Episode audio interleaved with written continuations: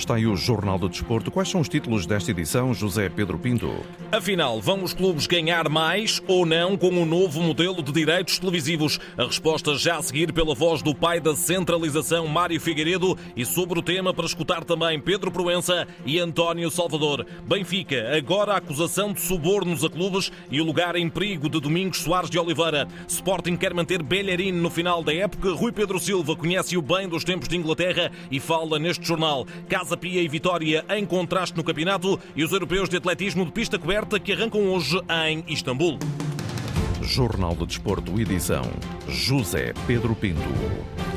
Desenganem-se os que acham que a centralização dos direitos televisivos vai trazer mais dinheiro aos clubes e, num cenário extremo de total ausência de capacidade negocial, pode até decrescer o valor recebido. O alerta em jeito de radiografia ao tema é deixado na Antena 1 pelo pai da centralização dos direitos de televisão. Mário Figueiredo, ex-presidente da Liga, esteve à conversa com o jornalista David Carvalho. O grande problema que se vai enfrentar caso se chegue a um acordo relativamente à centralização é quem é que são os competidores que vão entrar no leilão para a compra dos direitos desse. E, e, por outro lado, também a forma como é que isso vai ser feito. Porque uma grande questão que aqui se discute e que é sempre importante é que para maximizar estes direitos, eles não podem andar a ser vendidos em eh, negociações privadas, eles têm que ser vendidos em leilões abertos e competitivos. Mas o leilão só é aberto e competitivo se houver eh, competidores para a compra. E eu, neste momento, o que vejo é que o mercado está fechado. E, portanto, não, não vejo que players é que possam comprar e até, no meu entender, poderá haver um risco de não haver aumento ou até de poder haver decréscimo nos valores a receber, que é uma coisa que é muito penosa para os clubes. E tudo isto pela maneira como o mercado atual está estruturado. Esse período acabou, não é? O período em que a Altice entrou no mercado como disruptor e, e, digamos, numa concorrência aberta com os outros operadores para comprar os direitos, terminou. E tendo terminado a concorrência entre os operadores de telecomunicações, que têm sido até nos últimos 30 anos, digamos, os compradores destes direitos, eh, não havendo concorrência entre eles, tanto eles cartelizados, eh, e presumo eu que continuem cartelizados, porque eles continuam sentados todos à volta da mesma empresa, como sócios e como detentores dos direitos, eu não percebo que player novo é que pode vir a aparecer.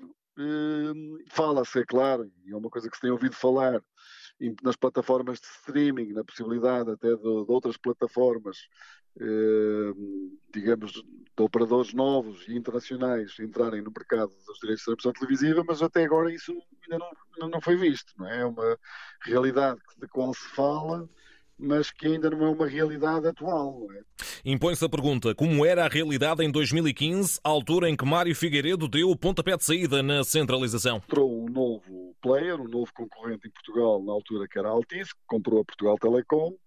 Entrou e entrou, digamos, como se diz no futebol, a pé juntos e de carrinho, eh, no sentido de que queria, era um player novo e queria mostrar que estava presente e, portanto, com essa concorrência entre eles e a nós, eh, houve, digamos, uma valorização bastante boa dos direitos dos clubes e as receitas que os, sobretudo aqueles clubes que eu ouvi os grandes foram brutais. Mas o que assistimos a seguir é que esses mesmos players, depois de terem feito a compra e de terem assumido pagamentos elevadíssimos aos clubes, a seguir sentaram-se à mesa e partilharam os direitos e as obrigações entre todos eles. O problema agora para Mário Figueiredo é o futuro e que poder negocial terá quem o faça, neste caso a Liga. O ex-presidente do organismo recorda o exemplo vindo de Inglaterra. Aqui estaremos para ver a capacidade que os negociadores terão para nos surpreender. Todos os anos a Liga Inglesa nos tem surpreendido com a capacidade de nos surpreenderem com os valores estratosféricos e sempre crescentes dos novos receitas dos direitos de transmissão televisiva. Portanto, eu acho que nesta questão eh, ninguém conseguirá ler o futuro, tudo dependerá da capacidade que a Liga e os negociadores na altura tiverem de surpreender o mercado com o aparecimento de um novo player ou de alguém que permita desromper o mercado e aparecer com valores elevados. Mas esse é, no meu entender, o grande desafio.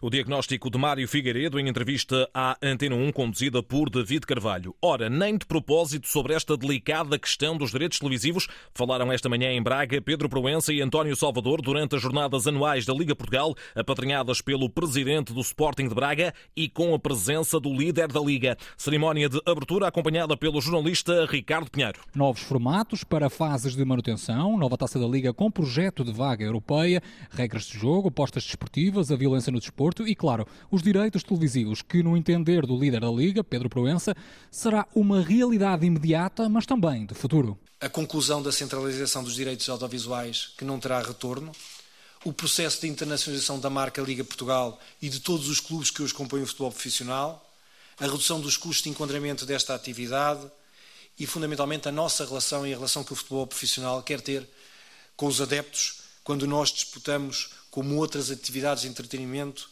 um espaço único. Espaço físico em palco partilhado, que logo de seguida António Salvador, presidente do Sporting Clube de Braga, fez questão de pressionar a direção da Liga sobre o tema que mais urgente considera ver resolvido. Definir a chave de distribuição dos direitos de transmissão seria muito negativo que não fosse o futebol profissional e quem o lidera, o seu presidente, a fechar este tema. E a fechar a cerimónia da parte da tarde está agendada a presença de Luciano Gonçalves, presidente da Associação Portuguesa de Árbitros de Futebol. Ricardo Pinheiro a acompanhar as jornadas anuais da Liga Portugal. Ora, ainda em matéria de direitos televisivos e na empresa formada pela Liga, que continua a contar com Domingos Soares de Oliveira como um dos administradores, o homem forte das finanças do Benfica pode estar com os dias contados na luz. O Diário Desportivo Record noticia hoje que há uma onda de pressão sobre Rui Costa para fazer cair Soares de Oliveira, ele que está acusado de fraude fiscal no processo saco azul. Ainda da atualidade do Benfica, agora subornos. O Ministério Público está a investigar 12 jogos nos quais suspeita que os encarnados tenham cometido corrupção desportiva. A notícia foi avançada nas últimas horas pela TVI e diz respeito a jogos do Benfica, mas também a envolver partidas do Futebol Clube do Porto e do Sporting entre 2016 e 2019, anos nos quais ainda Luís Filipe Vieira era presidente das Águias. Dentro de campo, o Benfica defende a liderança alargada do campeonato já amanhã com a recepção ao Famalicão Roger Schmidt não fará a habitual conferência de imprensa. O treinador está suspenso preventivamente depois da expulsão em Vizela e só nas próximas horas conhecerá o eventual castigo. Garantido no banco, João Pedro Sousa, do lado do Famalicão, ele que projetou o jogo há instantes eh, no Minho. Temos dois caminhos.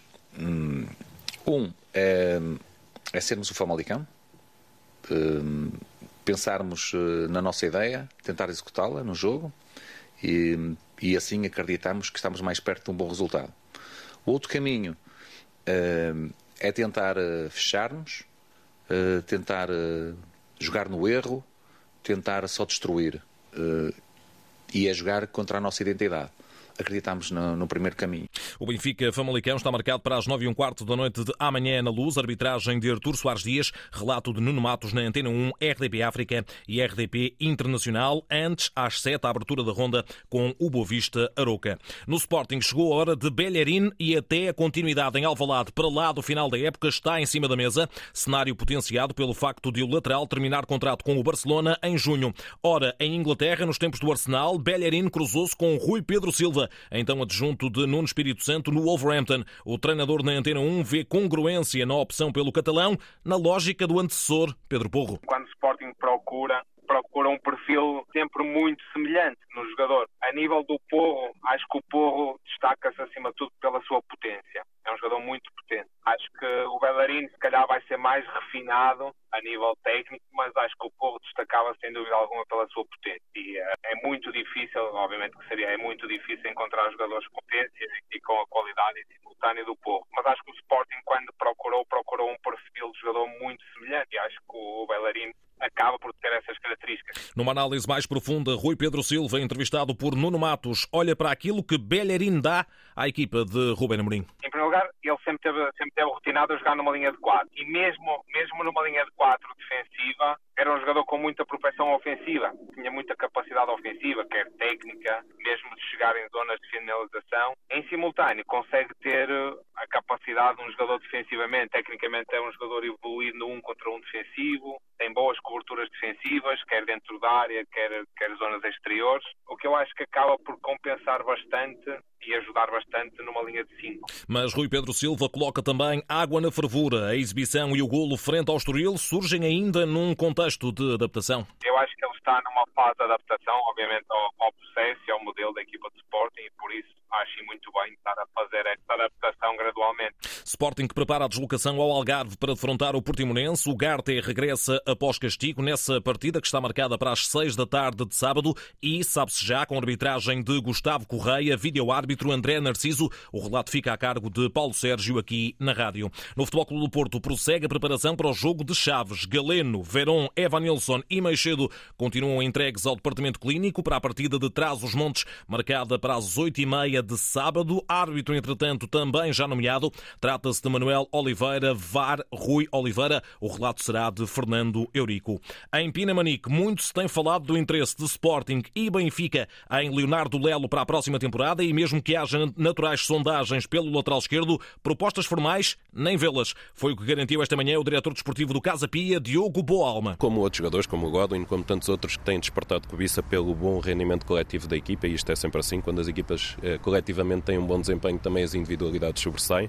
São, é um dos jogadores que, que está a ser muito cobiçado, muito interesse quer nacional, quer estrangeiro, mas até ao momento sem nenhuma proposta concreta. O Casa Pia, grande sensação da época, atravessa a pior fase desta temporada. Já há quatro jogos sem vencer no campeonato, mas nada que alarme a estrutura de futebol. É extremamente positivo o balanço, mesmo assim, uh, tendo em atenção uh, que nesta segunda volta podemos não estar a ser tão falados como, como no início, mas os resultados têm acompanhado, estão dentro da nossa expectativa e dentro dos objetivos que o clube traçou, que é garantir a, a permanência na Primeira Liga. Mais preocupante é a situação de onde vão jogar os gansos na próxima temporada. Procuram-se alternativas. Estamos com problemas burocráticos normais de, de aprovações camarárias, portanto, estamos em crer que nos, nos próximos tempos uh, isso estará ultrapassado e temos o, o, projeto já submetido há muito tempo na Câmara Municipal de Lisboa, há de ser aprovado e vamos iniciar as obras o quanto antes, uh, mas sabemos também, seguramente, que não vamos iniciar a próxima época aqui em Pinamanique como quereríamos e gostaríamos. Uh, esperemos que seja possível vir para cá o quanto antes, mas teremos que arranjar uma alternativa para a próxima época.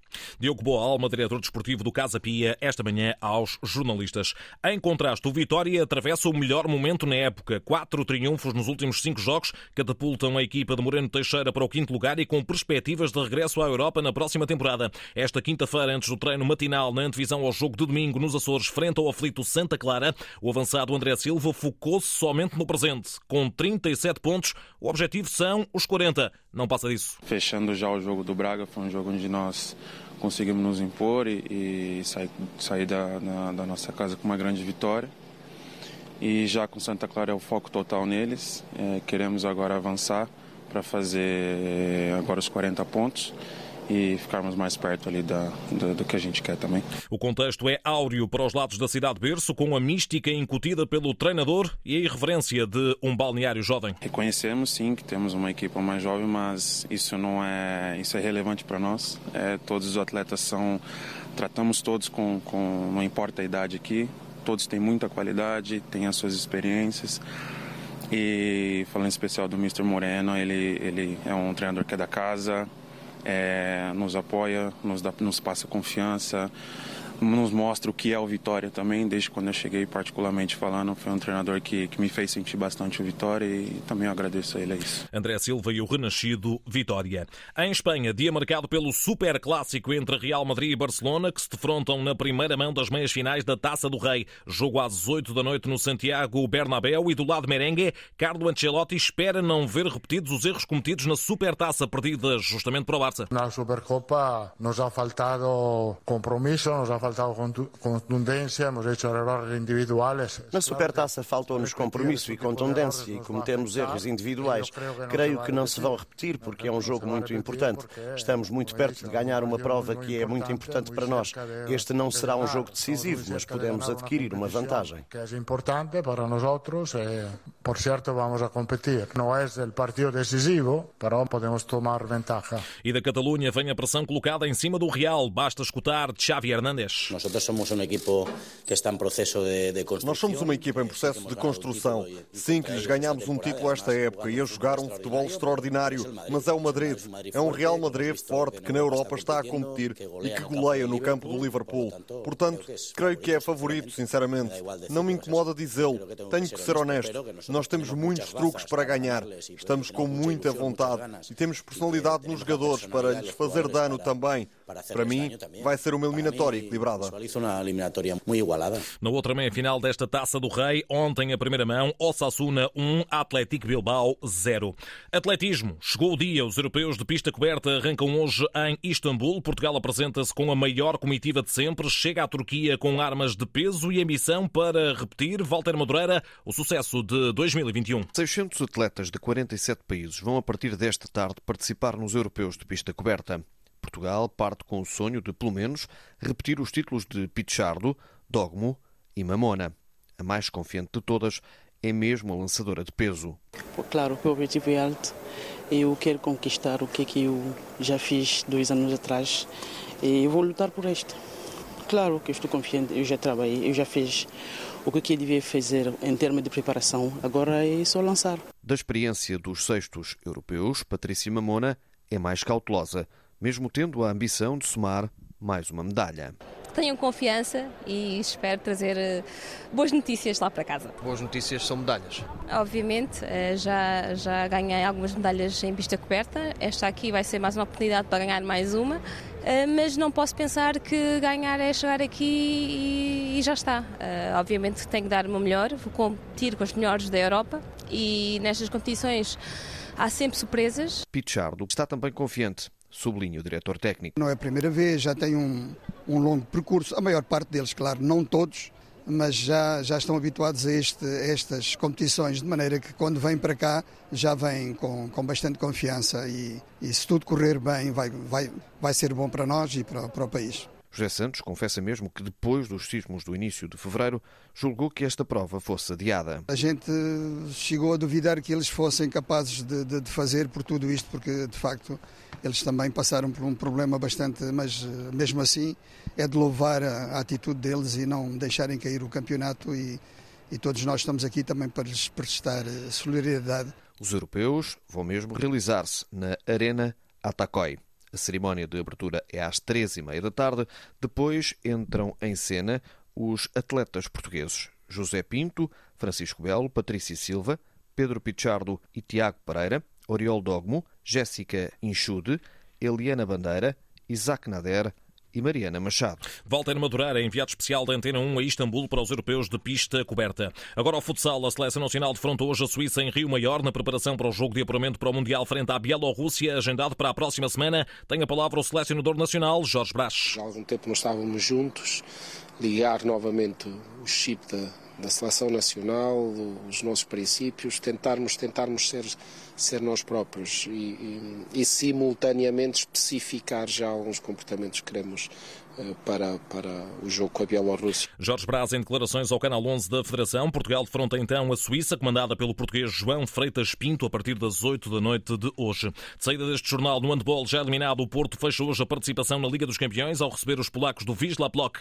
a partir das 7h45 e no ténis, fim da linha para Nuno Borges no torneio de Acapulco, no México, prova de categoria ATP 500. O número 1 português, atual 85 no ranking ATP, foi derrotado na segunda ronda pelo dinamarquês Holger Runa, décimo nível mundial em dois sets parciais de 6-0 e 6-2. Já em Santiago do Chile, o português Francisco Cabral e o sérvio Nikola Kacic apuraram-se para os quartos de final do torneio de pares. Derrotaram a dupla formada pelo equatoriano Diego Hidalgo e o colombiano Cristian Rodrigues. Na ronda de acesso às meias finais, Cabral e Kacic estarão pela frente os espanhóis Pedro Martínez e Raumé Munar. José Pedro Pinto com o Jornal de Desporto. A informação desportiva sempre também em noticias.rtp.pt.